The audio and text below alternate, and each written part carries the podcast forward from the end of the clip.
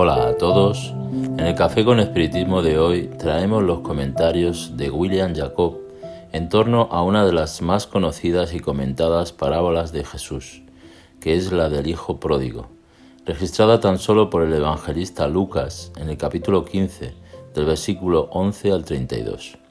La parábola habla de tres personajes, el hijo que pide y recibe la herencia, se la gasta y se enfrenta a sufrimientos terribles, se arrepiente, vuelve y es recibido con una fiesta. El padre, que divide la herencia con los hijos, se compadece y perdona al más joven cuando vuelve al hogar, además de darle de regalo algunos objetos y una gran conmemoración.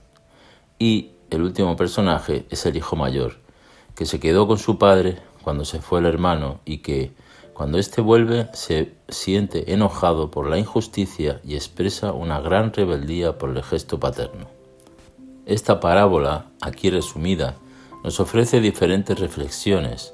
Uno de los puntos importantes que abordaremos en este episodio es sobre la presencia de estos tres personajes simbólicos dentro de nosotros. Sobre el Hijo pródigo, el Espíritu Emmanuel resalta en el libro Pan Nuestro, psicografiado por Francisco Cándido Xavier, lo siguiente. Los hijos pródigos no respiran solamente donde se encuentra el dinero en abundancia. Se acomodan en todos los campos de la actividad humana, resbalándose desde diferentes posiciones. Grandes científicos de la Tierra son derrochadores de la inteligencia, destilando venenos intelectuales, indignos de las concesiones de las que fueron favorecidos. Preciados artistas gastan a veces inútilmente la imaginación y la sensibilidad a través de aventuras mezquinas cayendo finalmente en desvaríos de la relajación y del crimen. No podemos ignorar que estos consumidores de las bendiciones divinas pueden observar a personas en diferentes posiciones y consideradas inferiores, experimentando un bienestar y una felicidad que les provoquen reflexiones y deseo de corrección de la ruta.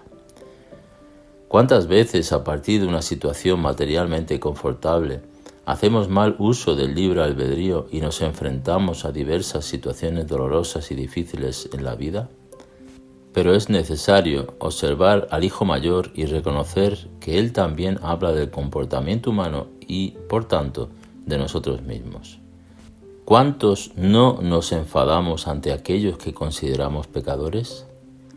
¿Cuántos no desean que los criminales sean castigados eternamente sin el derecho al perdón y a la oportunidad de un recomienzo? Hay que recordar que simbólicamente el padre de la parábola representa a Dios. Y aquí necesitamos tocar en un punto importante, ya que los hay que están próximos a Dios tan solo en apariencia cargando el rótulo de religioso, pero ante una situación en la que su compasión y misericordia son colocadas a prueba, manifiestan su incomprensión del Dios justo y amoroso que Jesús deja claro cuando pregona en el Sermón de la Montaña. Y también necesitamos hablar del personaje que nos falta, el Padre, que también está en nosotros, siempre que perdonamos y nos compadecemos con ternura y alegría ante los sufridores, incluso aunque aquel sufrimiento haya sido originado por una decisión errónea de un camino que el propio individuo escogió recorrer. No somos quienes para juzgar y condenar al arrepentido. El que ama debe acoger el dolor del otro, comprender sus angustias y ofrecer lo que tenemos de mejor, aunque esto cueste la incomprensión de quien no desarrolló mínimamente la empatía. Todos aquellos que hacen o ya hicieron algún trabajo social con, quienes son marginados de la sociedad, ya oyeron algún tipo de acusación y de reprobación. La más común de todas es, si le continúas ayudando, nunca va a salir de esa vida y volverá a cometer los mismos errores. Y dejamos una pregunta para nuestra reflexión. ¿Qué día el odio solucionó algún problema?